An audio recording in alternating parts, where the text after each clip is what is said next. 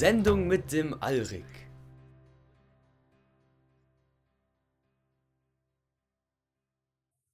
Heute, Herren, gibt es kein Zurück, kein Schonen der Kräfte.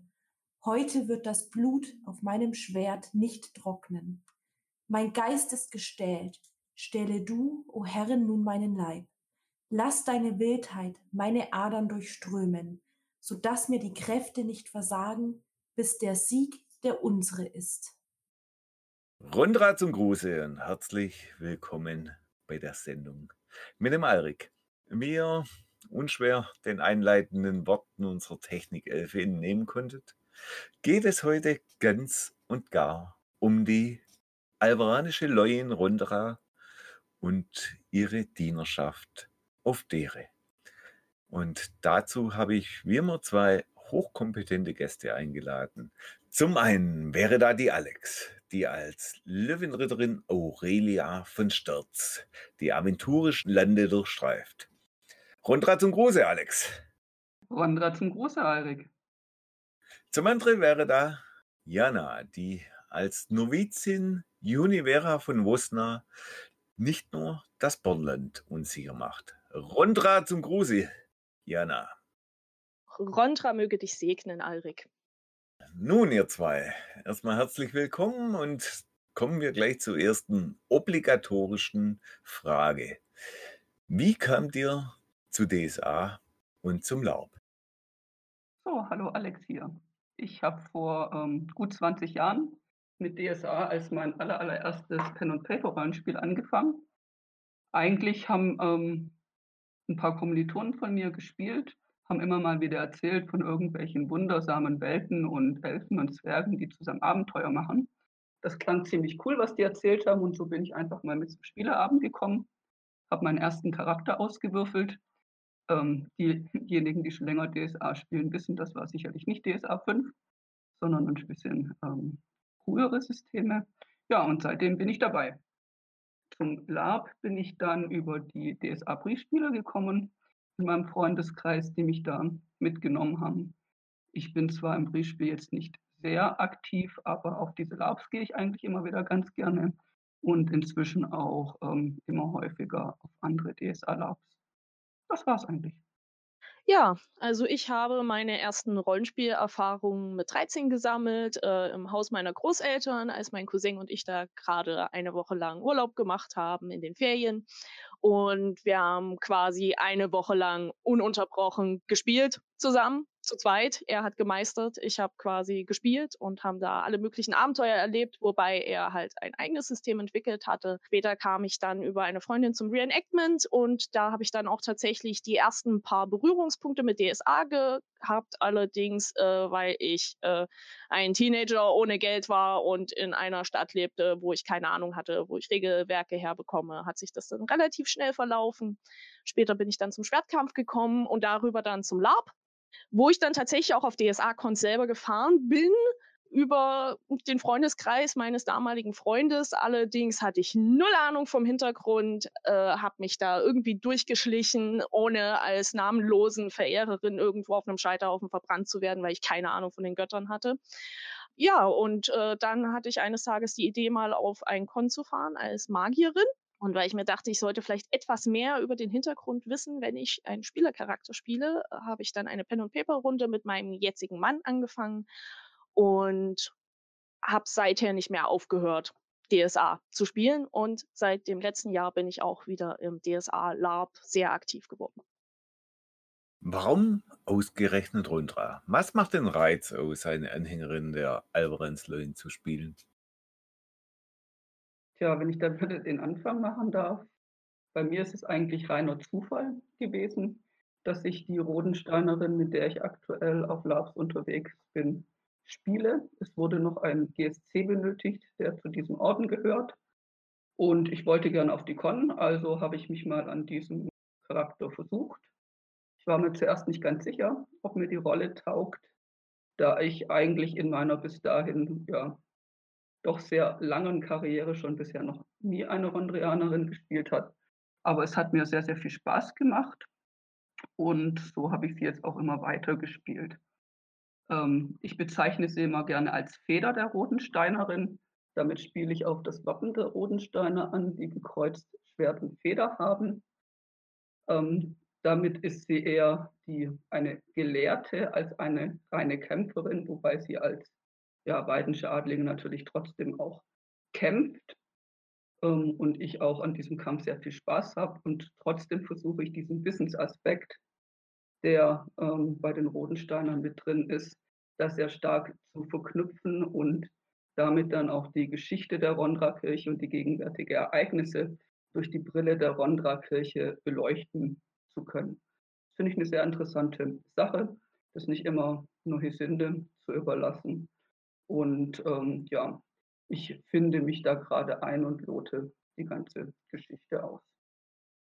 Ja, ähnlich wie äh, Alex habe ich Univera als GSC gestartet. Das heißt, ich bin auf eine Con eingeladen worden über Freunde und ähm, wir haben äh, vorneweg die Orga und ich zusammen darüber gesprochen, was ich mir vorstellen könnte, was ich mir nicht vorstellen könnte.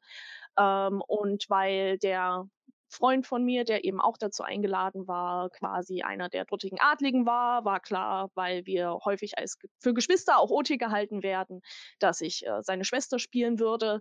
Und dann haben wir uns überlegt, wer könnte Univera sein? Und weil ich OT tatsächlich auch eine leichte Behinderung habe, das heißt, ich habe eine chronische Schmerzstörung in meinem rechten Arm, haben wir gemeint, wie wäre es, wenn wir diese, diese OT vorhandene Schwäche nehmen und sie IT mit ins Spiel einpflegen. Und daraufhin haben wir eben Univera als verkrüppelte Veteranin angelegt und haben dann noch ein bisschen weiter drüber nachgedacht. Und weil mir Priesterspiel zu dem Zeitpunkt sehr viel Gefallen bereitet hat, haben wir gedacht, hey, wie wäre es, wenn wir da eine Rondrianerin draus machen und wie wäre es sogar mit einer Novizin? Und das bietet mir sehr viele Möglichkeiten, eben diesen Aspekt zu erkunden, wie es ist in einer Kirche, die doch sehr stark den Fokus auf den Kampf legt, jemanden zu spielen, der eigentlich nicht mehr kampffähig ist. Und wenn sich Alex als die Feder der Rodensteiner bezeichnet, würde sich Univera im Allgemeinen eher als Schild denn als Schwert bezeichnen. Das heißt, sie hat auch eine eher passive Art, in einem Kampf vorhanden zu sein. Das heißt, mehr abzuwehren, als tatsächlich anzugreifen. Was für Charaktere spielt ihr sonst noch im Laub? Ja, die anderen Charaktere, die ich hauptsächlich im Lab spiele, sind eigentlich ähm, ganz andere Typen als die Rotensteinerin. Zum einen habe ich eine Seraya-gefällige Malerin, die zwar auch kämpft, aber ansonsten doch sehr andere Ideale und Tugenden verfolgt als eine Bondrianerin. Dann habe ich eine Torwaldsche Jalsmieder und eine Magietheoretikerin aus der Universität mit Tumes, also zwei magisch begabte Charaktere, die ähm, eher den Wissensaspekt vertreten. Ja, bis die Folge hier ausgestrahlt wird, werde ich wahrscheinlich tatsächlich noch einen weiteren DSA-Charakter haben, eine anderen Fahnerin. Die ist aber gerade noch dabei, äh, gebaut zu werden. Das heißt, da will ich auch noch nicht so viel verraten für diejenigen, die sie vielleicht mal auf Con treffen werden.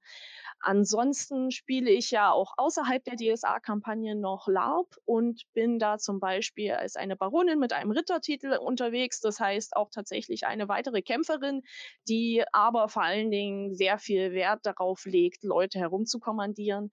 Dann habe ich noch einen Magielehrling, also eine sehr umgängliche Persönlichkeit und auch noch tatsächlich eine Priesterin, die aber charakterlich im extremen Kontrast zu Univera steht, weil sie nämlich eine Pazifistin ist und mehr so in die Travia-Kirchenaspekte geht, ohne tatsächlich äh, eben im DSA-Hintergrund zu sein.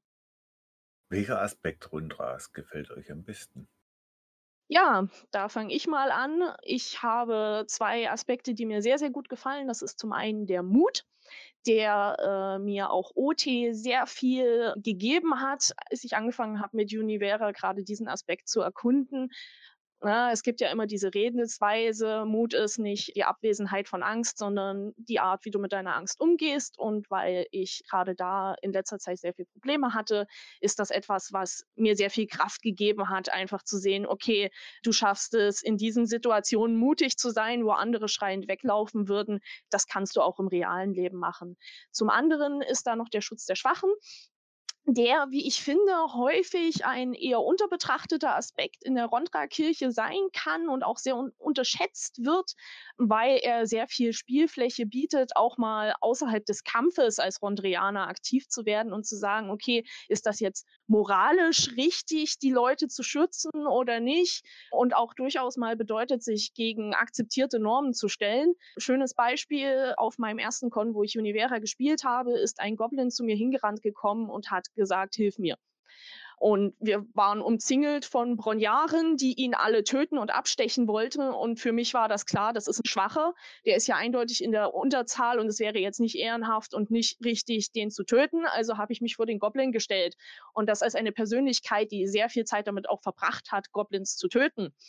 Und das war einfach eine unglaublich faszinierende Situation zu beobachten, wie die Leute damit umgegangen sind, wie ich selber damit umgegangen bin und dass eben in dem Moment auch andere Leute gesagt haben, meine Güte, sie hat ja recht. Ja? Das wäre jetzt nicht sehr Rondra gefällig, dahin zu rennen und sich dann eben auch auf meine Seite gestellt haben. Und äh, ich sehe da einfach sehr, sehr, sehr viel Potenzial für Konfliktspiel.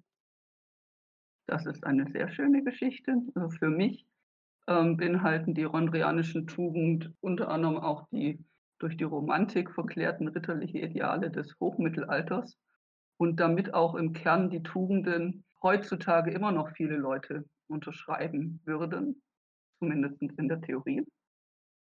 In der Realität sieht es sehr häufig doch ganz anders aus. Gerade zum Beispiel den Mut, den ähm, Jana gerade angesprochen hatte, Viele Leute würden sagen, klar, sie sind mutig, bewusst oder auch unbewusst sind sie es dann zum Beispiel teilweise doch auch nicht. Und ähm, ja, da stimme ich zum einen zu. Das gibt sehr, sehr viel Platz für schönes Spiel.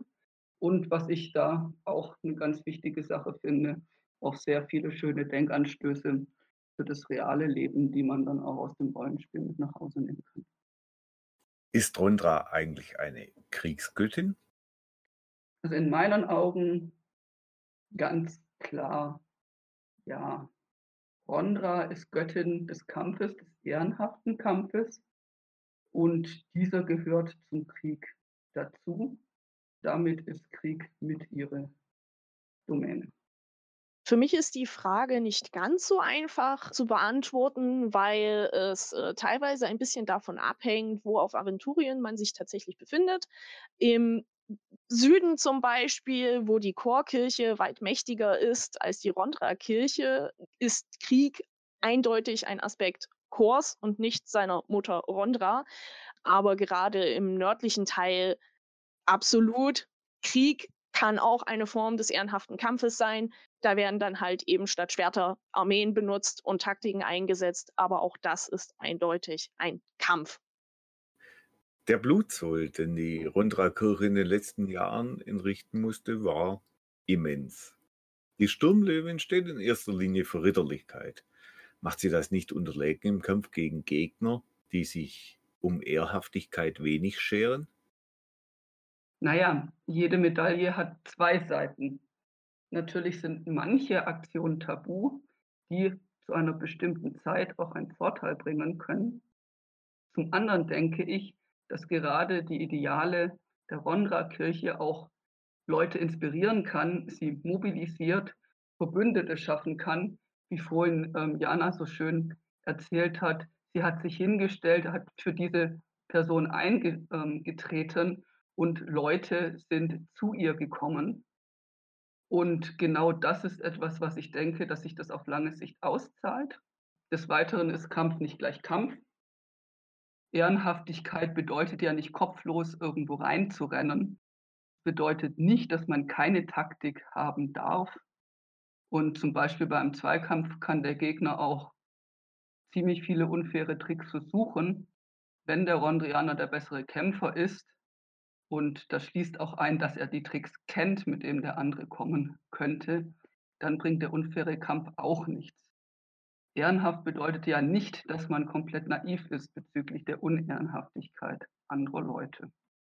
Ja, da stimme ich Alexandra voll zu. Möchte da auch äh, gerne noch ergänzen, dass zumindest in der Hinsicht wie Univera und im Endeffekt auch ich Rondrianer sehen, ist es vor allen Dingen so, dass sie als Vorbild zu gelten haben, also als Idealbild eines Menschen, etwas, was man anstreben sollte. Das heißt aber nicht, dass jeder so sein muss. Ja, das ist nicht das Wichtige. Was wichtig ist, dass man eben nicht aufhört, an sich zu arbeiten und dass man dann eben die Kraft hat, eben auch ohne Tricks Kämpfe zu bestreiten. Ja, in euren Ausführungen hört man oft von Zweikampf und Ehrhaftigkeit. Ist Rondra nicht eigentlich auf der Turnierpläne besser aufgehoben als auf den blutigen Schlachtfeldern Aventuriens, auf denen Hinterhalt und Heimtüge denn doch oftmals obsiegen? Ja, auch beim offenen Schlachtfeld kann ein Rondrianer sowohl als Kämpfer und auch als Anführer Inspiration sein und dementsprechend auch noch einiges bewegen. Wenn ich mir jetzt zum Beispiel einen Krieg mit Guerilla-Taktik anschaue, gut, da sind die rondrianischen Tugenden wohl eher keine, die unbedingt den Kriegserfolg bringen werden. Turniere sind so eine ja, zweischneidige Sache. Sie sind ja schön und gut, aber eigentlich dienen sie ja dazu, in friedlichen Zeiten die Kampffertigkeit aufrecht zu erhalten wenn man ein Turnier einfach nur um seiner selbst willen macht, naja, Aurelia würde sagen, dann ist das schon ziemlich horasisch. Auch hier würde ich wieder darauf hinweisen, dass es ein bisschen abhängig ist, aus welcher Region die entsprechenden Rondrianer stammen. Zum Beispiel die Alanfaner würden da sofort Ja sagen. Ja, Chorgeweihte haben was auf dem Schlachtfeld zu suchen. Rondrianer sollen schön brav in ihren, in ihren Turnierkämpfen bleiben. Die Donnerbacher würden dem absolut widersprechen, weil Turniere für sie ein unnötiges Blutvergießen sind, eine unnötige Art, sich selbst zu schwächen, weil jederzeit die Orks ankommen können, die Goblins ankommen können, irgendwas ankommen kann, um sie anzugreifen. Und da ist es halt eben nicht so einfach. Gibt es für eine Rondrianerin einen Punkt, an dem man die Tugenden hinten anstellt und man um jeden Preis siegen muss? Ja, mit Aurelia ich, würde ich das ein wenig nicht ganz so stark sehen wie Junibera. Es gibt eine Ausnahme, nämlich wenn es gegen die Ausgeburten der Niederhellen geht, dann ist das Ergebnis das Entscheidende und der Weg nicht ganz so das Entscheidende. Das ist allerdings die, wirklich die einzige Ausnahme. Und selbst zum Beispiel einem Org steht Aurelia einen fairen Zweikampf. Univera würde da sofort sagen, nein, auf gar keinen Fall. Es gibt keinen Grund, die Tugenden hinten anzustellen, niemals. Sie würde lieber sterben, weil jeden Schritt, den man von den Tugenden weggeht, bringt einem den Widersacher näher von Rontra und äh, bedeutet somit, dass man gewissermaßen seine Seele verliert. Ich persönlich sehe das immer sehr viel differenzierter und denke, dass das sehr stark vom Charakter abhängt und auch davon, wie er die Welt wahrnimmt und was für Erlebnisse er im Leben gemacht hat. Und falls man irgendwann an diesem Punkt anlangt, ist man dem jenseitigen Mordbrenner dann schon ziemlich nahe oder ist es manchmal purer Pragmatismus und der Zweck heiligt die Mittel? Ja, ich würde hier so argumentieren, dass die Ausgeburten der Niederhöllen einfach das abgrundtief Böse, das wieder gegen sämtliches Leben sind und daher man von einem fairen Kampf absehen kann.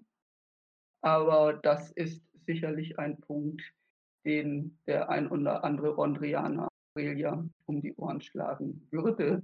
Und das ist dann ja auch eine ganz schöne Sache. Ja, wie man bereits an meiner obigen äh, Antwort gehört hat, äh, ist meine Meinung, die Meinung meines Charakters klar. Ja, ja. Wenn man an diesem Punkt angelenkt ist, dann ist man dem jenseitigen Mordbrenner definitiv näher. Mit einem anderen Charakter würde ich da definitiv anders drüber denken. Wie seht ihr das Verhältnis zwischen Rundra und ihrem Sohn Chor? Und wie positioniert sich eine Rondrianerin in einer Heldengruppe, in der eben nicht nur derlei gefällige Charaktere unterwegs sind, wie zum Beispiel ein Kampfmagier oder ein Armbrustschütze? Unter welchen Bedingungen würde sie den Einsatz von Fernkampfwaffen und Kampfmagie eventuell sogar für gut heißen? Ja, jetzt kommen wir zu etwas komplexeren Themen, die etwas schwieriger zu beantworten sind. Was Chor betrifft, habe ich persönlich eine sehr angestrengte Beziehung zu dieser Persönlichkeit im Allgemeinen. ich denke, dass er eindeutig ein Paradebeispiel dafür ist, was passiert, wenn man sich seinem Feind immer mehr annähert und dass von Rondra in ihm relativ wenig noch drinne steckt, weil für Chor eindeutig die jetzt weg die Mittel heiligt. Wenn da jemand Zweifel dran hat, dann äh, lest euch bitte gerne einmal die Geschichte zu Chor und Ephiren durch und auch zu ihrem gemeinsamen Kind, die kalte Braut, die auch die Geliebte des Namenlosen ist. Ja, ich habe da auch eine etwas kontroverse Meinung zu dem Thema auch und auch auf die Gefahr hin, dass ich jetzt von einigen gesteinigt werde. Für mich hat Chor etwas von Fax.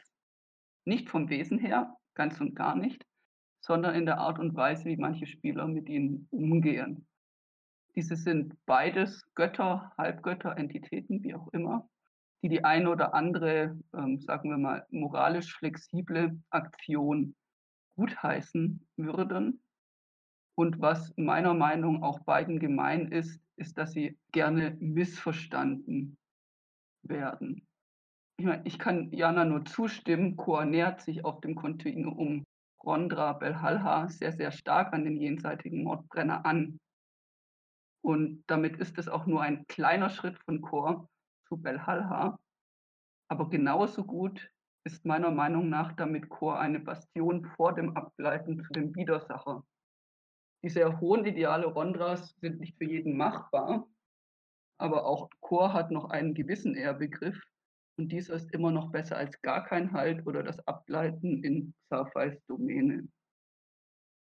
Aurelia würde einem Chorgeweihten Respekt entgegenbringen, sich jedoch auch sofort gegen ihn stellen, wenn seine Taten ihren Tugenden widersprechen und auch wenn es vielleicht das Letzte ist, was sie jemals auf Dere tun würde.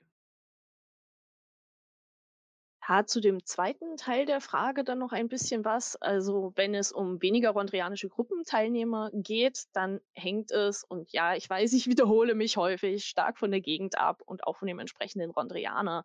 Zum Beispiel ist es in der Donnerbacher Kirche, also in der Senne des Nordens, gar nicht so unüblich, Bögen zu benutzen. Tatsächlich werden Rondrianer da oben auch im Umgang mit Bögen ausgebildet, weil sie sehr viele chironische Tugenden übernehmen Sie haben allerdings eine Einschränkung, man besetzt einen Bogen nur ein, wenn man in, mit Gegnern zu tun hat, die in der Überzahl sind und wenn es Orks und Goblins sind.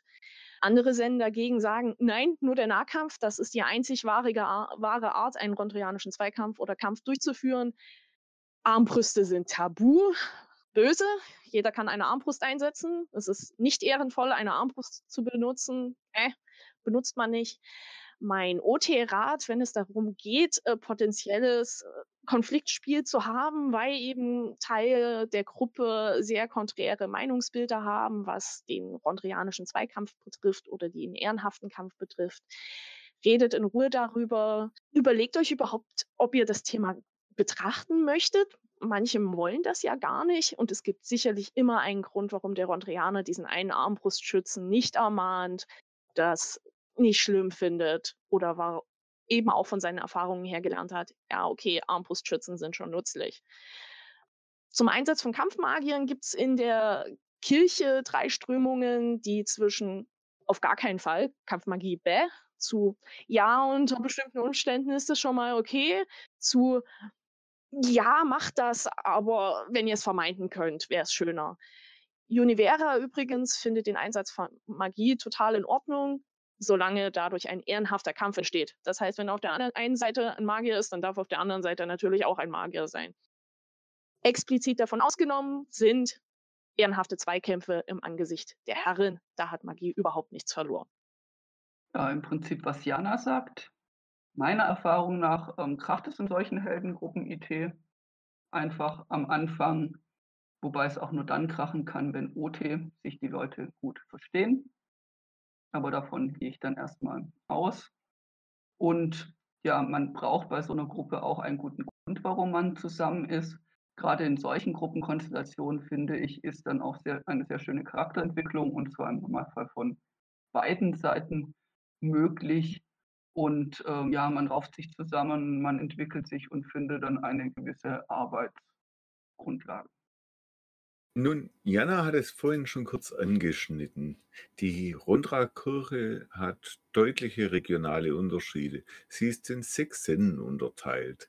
Was unterscheidet sie diese in der Auslegung des Glaubens und wie wirkt sich das auf Ritus und Kampfweise der jeweiligen Gläubigen aus? Ja, wie ich schon angedeutet habe, sind die Zen vor allen Dingen durch ihre Kulturen aber auch tatsächlich durch die Konflikte, die sich in den entsprechenden Ländern äh, vorhanden sind, einfach geprägt. Das heißt, wenn wir die Senne Nord und die Senne Bonland betrachten, die sehr nah an Kriegsgebieten sich befinden und regelmäßig Einfälle durch nichtmenschliche Kreaturen haben, wie zum Beispiel Orks oder Goblins, da ist das natürlich ein deutlich kriegerisches Bild, die die Rondra-Kirche hat, die dann eher als Bastion betrachtet wird, die zu verhindern hat, dass die zivilisierte Gegend überrannt wird. Wenn wir uns da hingegen die tulamitische Kultur und eben auch die alanfanische Kultur betrachten, da haben wir es mehr mit Hitze zu tun, mehr auch damit, dass die Chorkirche ein deutlich deutlich mehr Machtpotenzial besitzt. Und da geht es dann eben mehr um die Verfeinerung des Kampfes. Das äh, schlägt sich dann eben auch in der Wahl der Waffen nieder und auch in der Kleidung und der Rüstung. Zum Beispiel die Senne Bonland, sehr winterlich geprägt, sehr viel Rüstung. Die Senne Nord hat tatsächlich auch elfische Anlehnungen, wählen Bögen als Waffen.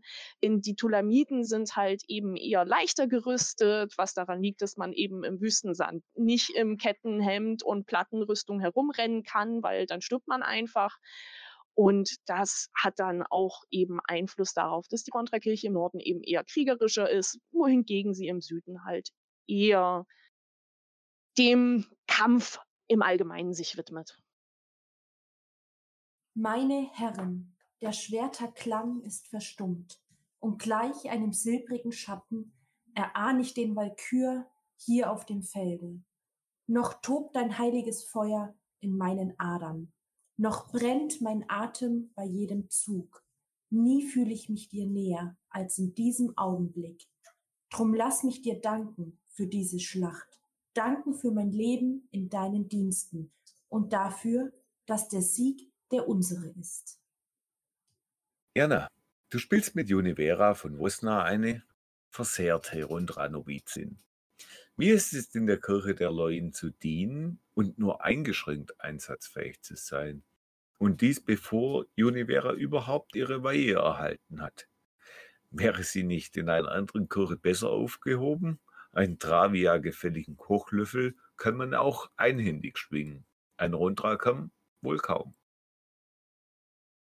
Ja, wie ich bereits schon angedeutet habe, ist Univera ein Versuch meinerseits tatsächlich einen Charakter zu spielen, der eben genau mit diesem Verlust der Kampfkraft konfrontiert ist und auch explizit gegen das normale Bild eines Rondrianers angesetzt ist. Das heißt, die meisten Leute spielen Rondrianer als starke Kämpfer, die in, die in der Schlacht in der ersten Reihe stehen und sich in alles hineinwerfen, was ihnen entgegengeworfen wird, wo Univera eben nicht so bestechen kann.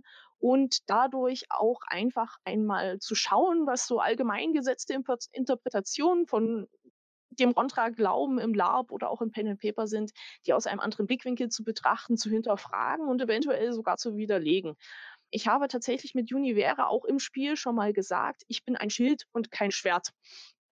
Ich denke, das bezeichnet und beschreibt den Charakter sehr gut, weil sie sich eben mehr darauf versiert hat, zu betrachten, wie kann ich die Leute schützen, ohne in den Kampf hineinzurennen.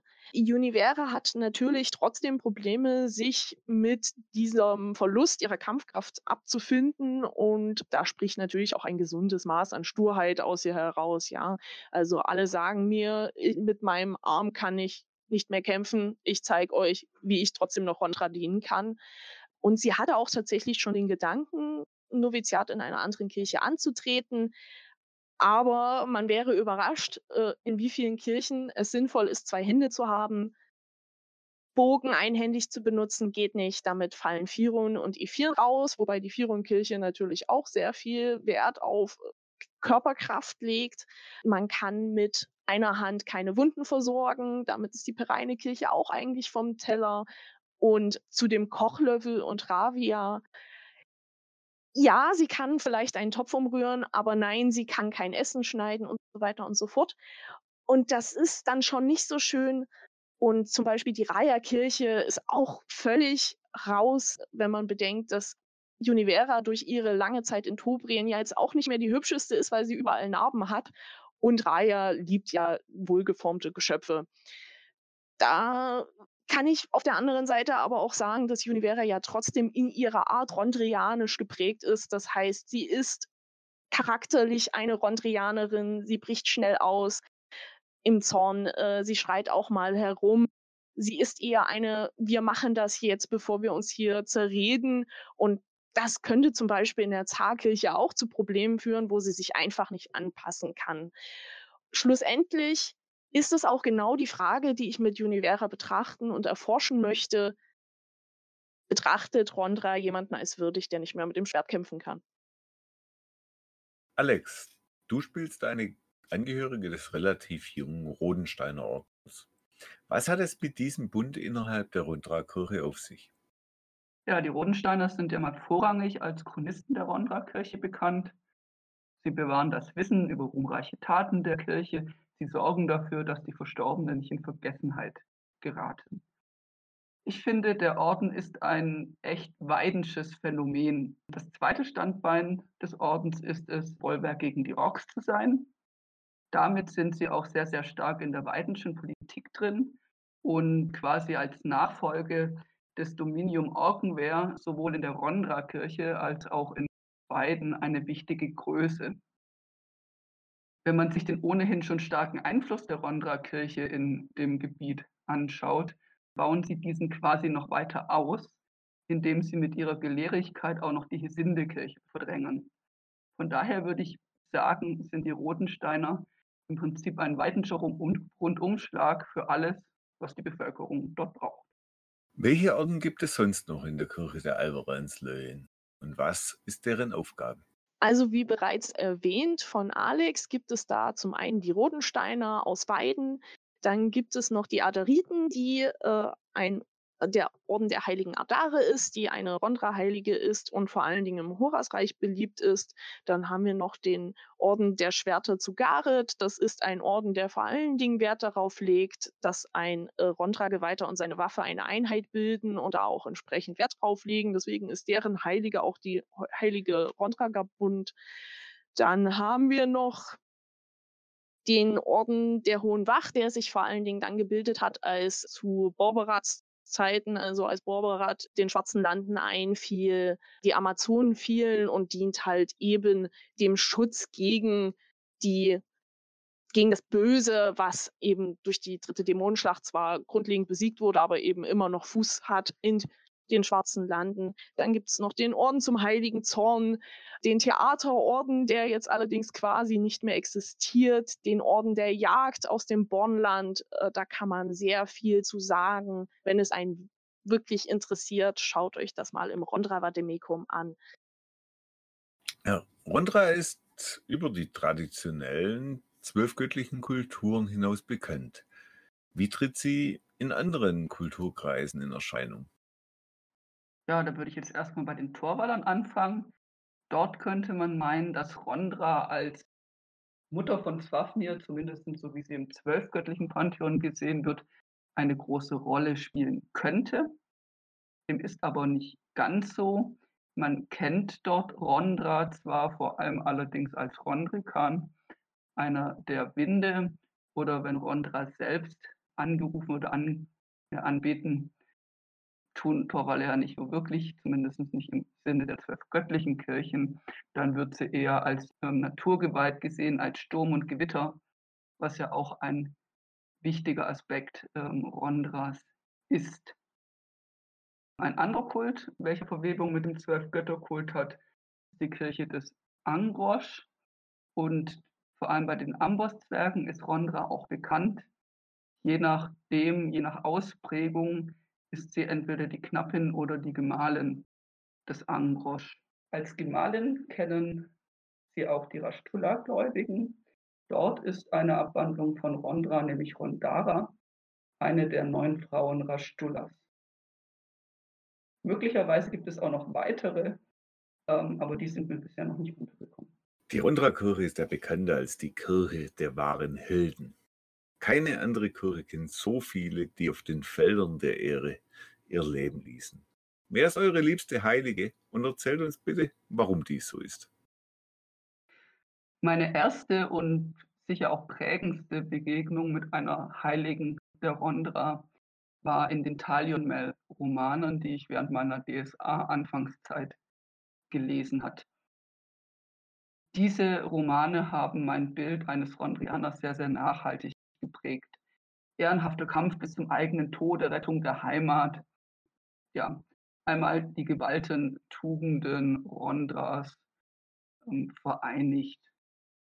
Inzwischen finde ich interessanter als Talion Mel zum Beispiel die ähm, heilige Arika. Sie ist eine nicht ganz so bekannte Rondra-Heilige. Diese kämpft mit List aus dem Hinterhalt gegen einen Gegner, einen stinkenden Wurm, der im direkten Kampf nicht besiegbar ist.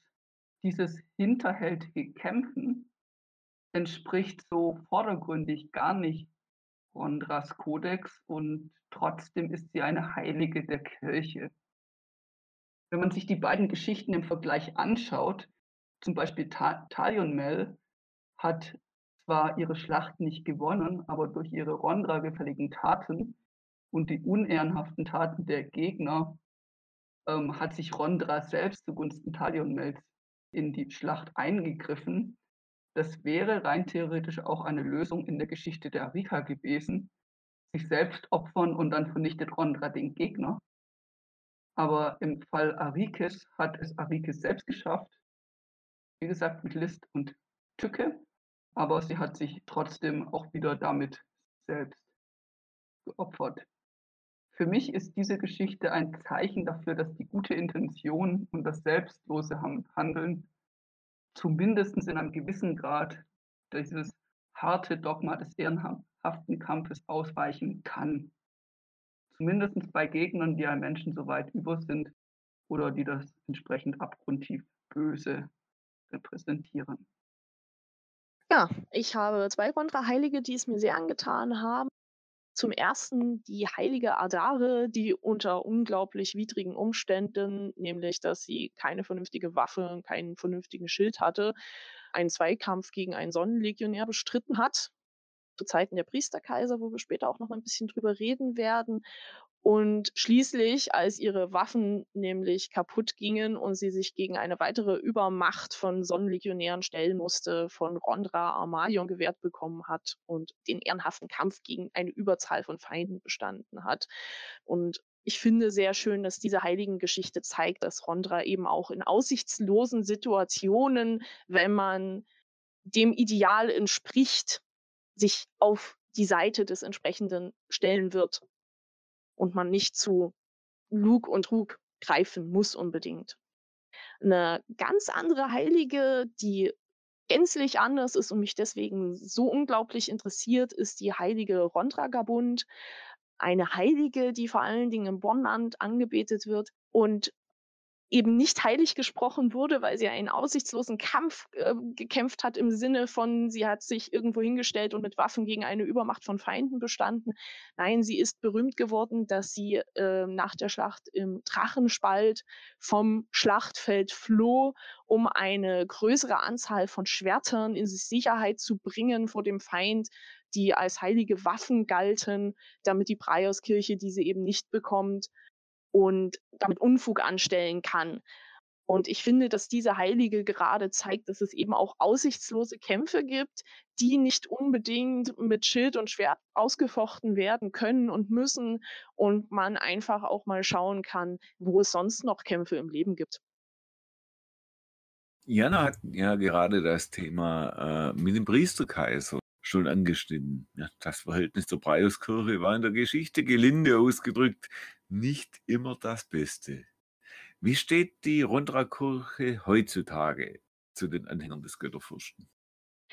Ja, im Vergleich zur Priesterkaiserzeit, die ja den absoluten Tiefpunkt der Beziehungen zwischen diesen beiden Kirchen darstellt, hat es sich unglaublich verbessert. Je nach Region ist er allerdings immer noch sehr stark angespannt.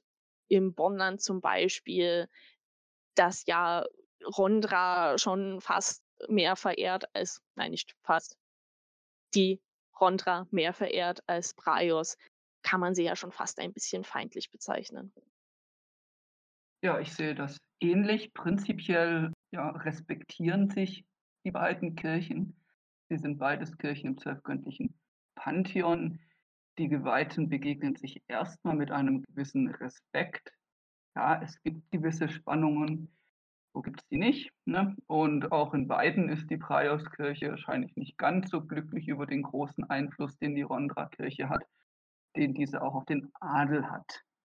Wenn ich jetzt mal ganz subjektiv für Aurelia sagen darf, nach den jüngsten Erlebnissen, die sie hatte, haben für sie einige Praioten ziemlich einen an der Klatsche und gehören entweder abgesetzt und verurteilt. Und wenn die Praioskirche das nicht macht, wird sie wohl keinen Respekt mehr vor dieser Praioskirche haben. Bin mal sehr gespannt, wie das weitergeht. Wo wir gerade schon in der Geschichte sind, könnt ihr unseren Zuhörern kurz erläutern, was im 4. und 5. Jahrhundert nach dem Falle Bosporans geschah? Und wie konnte es überhaupt geschehen, dass die Priesterkaiser die wehrhafte Rundrakirche, insbesondere den Theaterorden, nahezu auslöschte? Ja, das vierte und fünfte Jahrhundert äh, nach Bosporans Fall stellt ja die dunkle Periode der Geschichte zwischen der Praios und der Rondra-Kirche dar. Kurz zusammengefasst beschuldigte die Praios-Kirche die Rondra-Kirche, den Kaiser von Gareth ermordet zu haben und begann danach systematisch die Rondra-Kirche auszulöschen. Den Anfang hat, haben sie damals mit dem Tempel in Gareth gemacht, wo eben auch die heilige Ardare gestorben ist. Und danach äh, breiteten sie sich eben aus und es markierte auch den Beginn der Priesterkaiserzeit, nämlich der Herrschaft des Boten des Lichts als Kaiser des Mittelreiches. Und daraufhin wurde die Rondra-Kirche stark aus dem Mittelreich herausgedrängt. Äh, viele heilige Stätten wurden zerstört, Texte wurden zerstört. Rondra-Geweihte wurden umgebracht, hingerichtet, als Ketzer verbrannt was darin resultierte, dass die Rondra-Kirche entweder in den Untergrund fliehen musste oder ganz aus dem Land. Das ist auch einer der Gründe, warum der Rondra-Tempel in Donnerbach existiert, weil dort eben jemand hingeflohen ist und die dortigen Kavernen gefunden hat und eben den heiligen Donnerfall, auch eins der größten heiligen Orte der Rondra-Kirche. Und was auch passierte, ist, dass die Braios-Kirche mit dem Bonnland in direkten Konflikt geriet, weil das Bonnland mit den Theaterritterorden einen Orden hatte, der quasi ausschließlich aus Rondrianern bestand, die dort eben die Herrschaft hatten, was sie in Konflikt brachte und damit eben auch mit dem Mittelreich, das ja jetzt von einem Kaiser regiert wurde, der auch gleichzeitig der Bote des Lichts ist. Und das Ganze kumulierte quasi in einer Schlacht, wo die Theaterritter entschieden haben, dass sie ins Mittelreich einfallen, dem Ganzen ein Ende bereiten und im Drachenspalt aufgerieben wurden von der Breierskirche, nachdem sie bereits von Goblins geschwächt wurden. Ja, warum konnten sie ausgelöscht werden? Sind wir mal ehrlich, die Rondra Kirche mit ihren Geweihten sind vor allen Dingen auf ein was spezialisiert, nämlich den Zweikampf. Die meisten sind eben das ideale Ritterbild und werden seltenst dazu ausgebildet, in geordneten Schlachtreihen äh, gegen andere Armeen anzutreten. Das trifft natürlich auch auf die Theaterritter zu. Und was passiert, wenn man gegen eine Armee antritt, die wie die Sonnenlegionäre darauf spezialisiert ist, in Schlachtreihen zu stehen und dann noch mit einer Übermacht konfrontiert wird? Da kann nicht viel Gutes bei rauskommen. Sehr schöne Zusammenfassung, Jana. Dem habe ich nichts hinzuzufügen.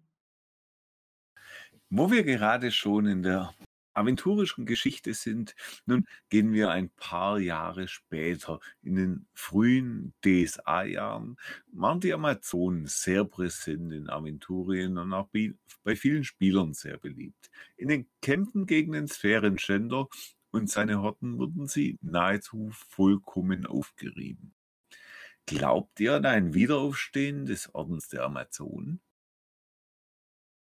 Ja, die Amazonen sind für mich auch OT ein sehr kompliziertes Thema, ähm, was, wie ich finde, als sie erschaffen wurden, sehr stark geprägt ist durch ein Denken, das in den 80ern und 90ern vielleicht noch akzeptabel war, heutzutage für mich einen sehr, sehr fahlen Beigeschmack hat. Das beginnt bei den eher fragwürdigen Rüstungen, die mit dem besten Rüstungsschutz haben, aber quasi keine Rüstung sind. Und endet bei den unglaublich toxischen Einstellungen, die Amazonen gegenüber Männern haben und äh, was ich einfach nicht in Ordnung finde. Grundsätzlich finde ich die Idee eines reinen Frauenordens, der sich der Göttin des Kampfes widmet, durchaus interessant. Könnte es mir auch vorstellen, dass es wieder auflebt, allerdings dann definitiv in einem anderen Mantel, in einem anderen Kontext, der weniger stark von veralteten Denkweisen geprägt ist. Wie tragbar das die DSA-Redaktion tatsächlich findet, kann ich aber natürlich nicht beurteilen. Ja, ich sehe das zu gewissen Teilen ähnlich wie Jana. Ich fand die Amazonen-Aventurien schon immer etwas seltsam. Warum, warum überhaupt Amazonen in Aventurien?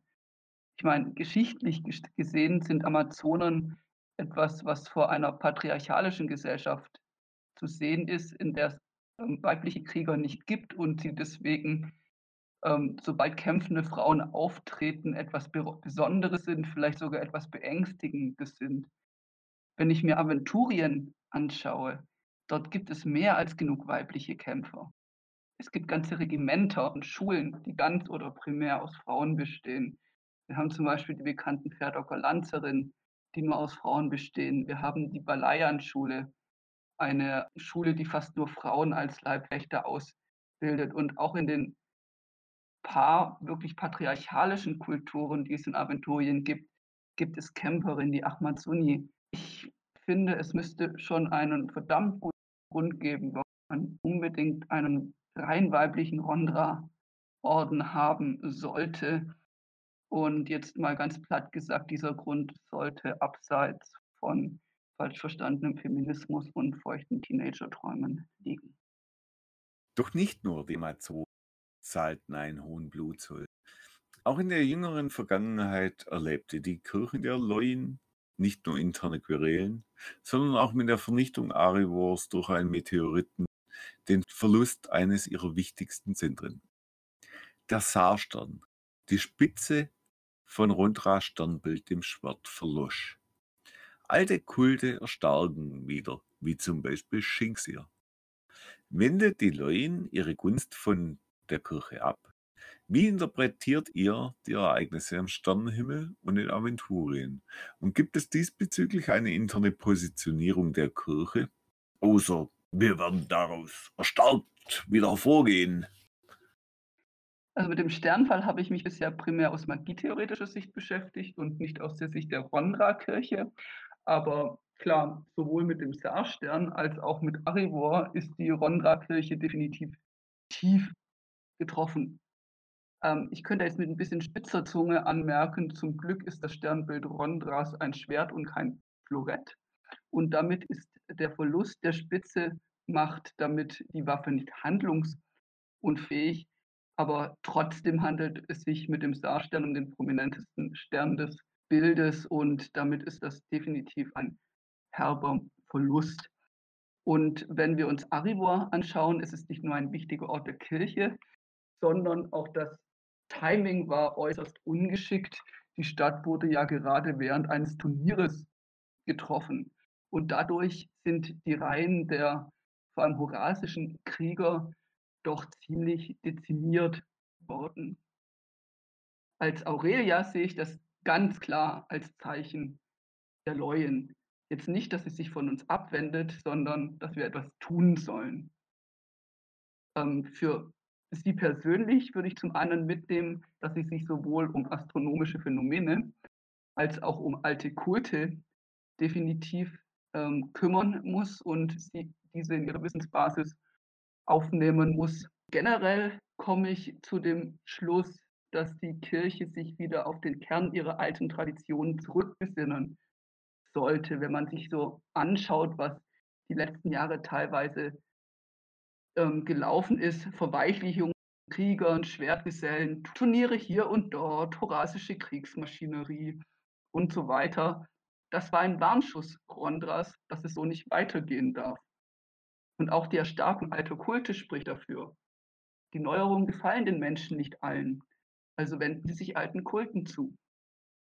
Sprich, wir müssen dafür sorgen, dass sie sich auch von der Rondra-Kirche wieder vertreten und verstanden fühlen und uns zurückbesinnen auf unsere guten Traditionen. Das sagt die Weidensche Rondrian. Die Position, die ein Rondrianer im Kampf gegen die Mächte der Niederhöhlen einnimmt, ist relativ klar.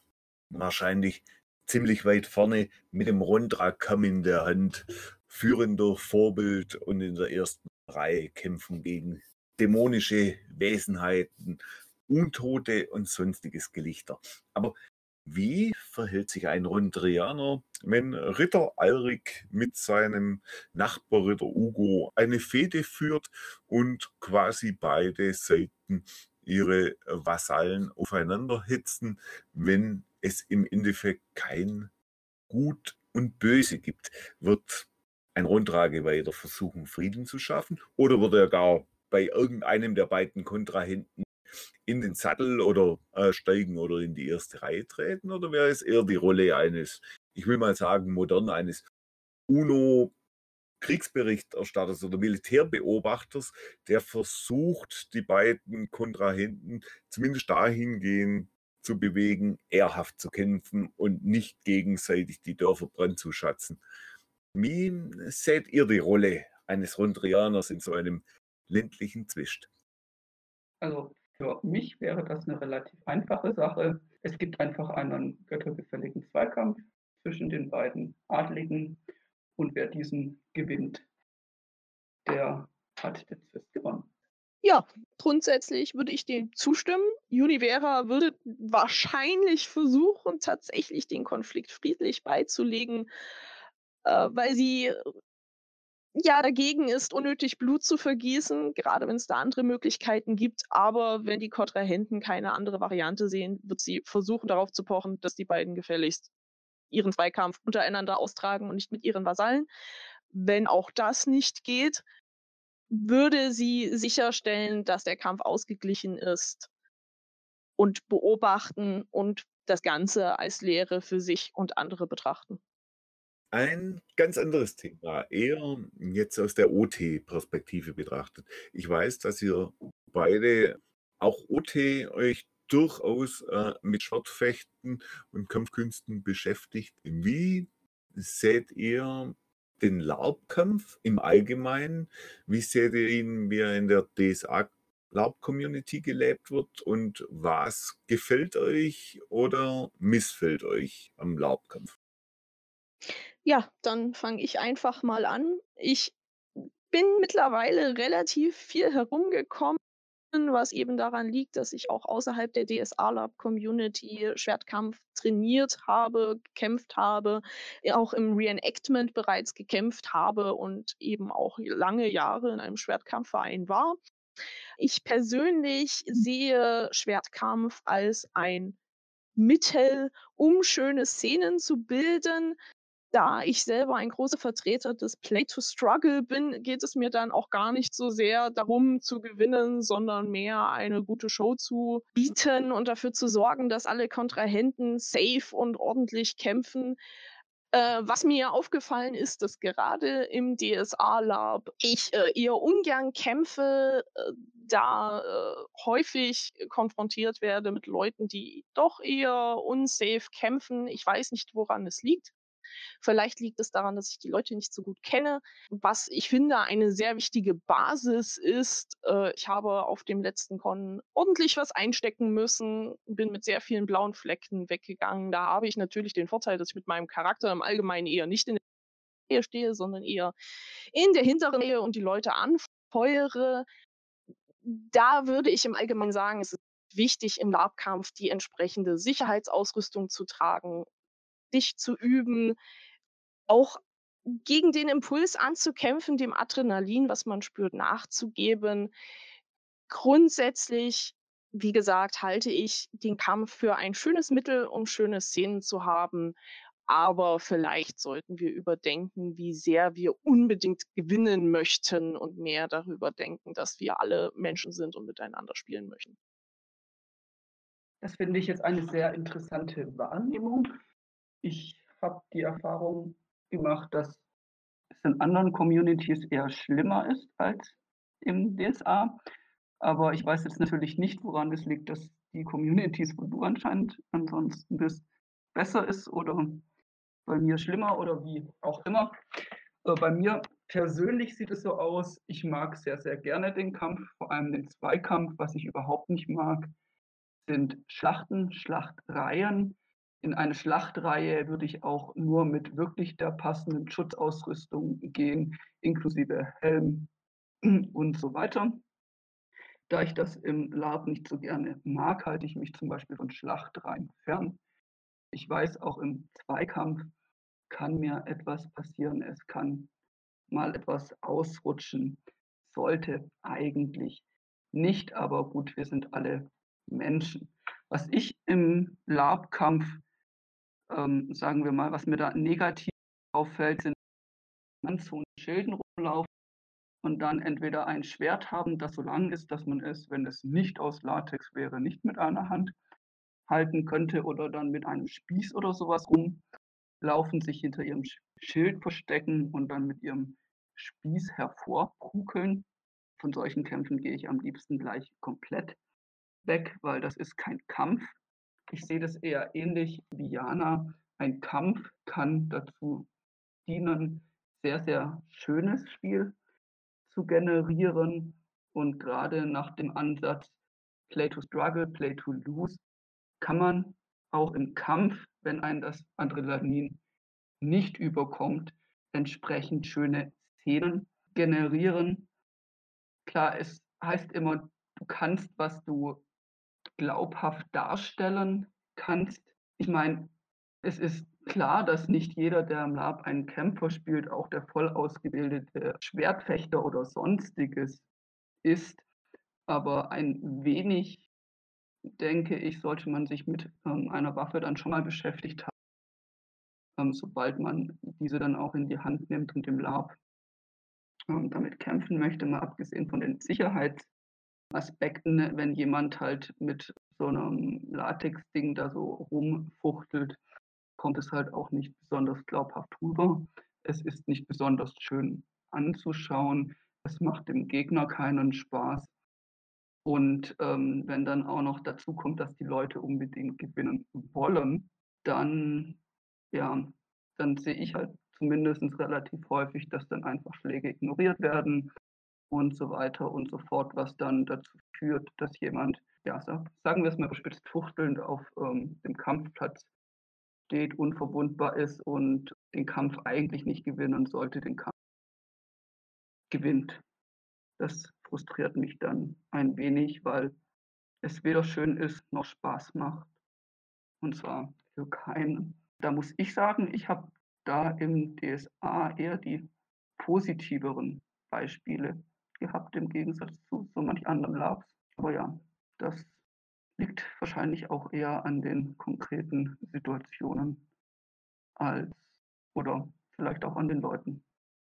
Also ich teile da ehrlich gesagt auch eher die Position von Alex. Meine Erfahrungen im DSA-Lab sind eher positiv. Auf anderen Labs habe ich auch schon, was Kampf angeht, wirklich, wirklich schlechte Kämpfe erlebt in der DSA-Community. Einfach, ich glaube, weil die Community relativ klein ist, wenn man sich kennt und ja, weil sie auch vielleicht einen etwas höheren Altersdurchschnitt hat als manche andere Laub-Community, wird bewusster mit dem Thema umgegangen. Ich selbst habe auch etliche Jahre Sportfechten gemacht und ähm, ich muss sagen, Laubkampf, eins zu eins Sportfechten in Laubkampf zu transportieren, ist schwierig, weil man keine Klingenbindung mit Latexwaffen machen kann. Aber wichtig ist es einfach, finde ich, Kämpfe schön auszuspielen. Im großen Turnier, das äh, im vergangenen Jahr 2019 ja, stattgefunden hat, da fand ich, äh, hat er Alex als Veranstalter eine sehr, sehr gute äh, Lösung gefunden. Da wurden die Kämpfe zuvor entweder vereinbart, äh, wer gewinnt und wer verliert, oder es wurde ganz sexgefällig im Rondra-Zelt eine Münze geworfen oder Schnick, Schnack, Schnuck gespielt. Zumindest war klar, wer gewinnt und verliert und man hat einfach einen schönen Schaukampf, einen schönen Zweikampf zelebriert und es ging nicht um Play to Win oder Play to Lose, sondern miteinander ein tolles Bild für die Zuschauer abzuliefern, was natürlich in so einer Turnierszene äh, sich besonders anbietet. So der Fan von irgendwelchen großen Schlachten bin ich auch nicht unbedingt. Also das, das endet immer sehr, sehr schnell in einem furchtbaren Gefuchtel. Wird manchmal auch auf, auf DSA-Labs zum Gefuchtel, wobei da ist der Standard schon, glaube relativ hoch. Meine persönliche Erfahrung zumindest. Im Gegensatz zu dem, was ich in anderen, auf anderen Labs erlebt habe, wobei ich da auch nicht wirklich repräsentative Aussagen treffen kann, weil seit einigen Jahren mache ich eigentlich ausschließlich DSA-Labs.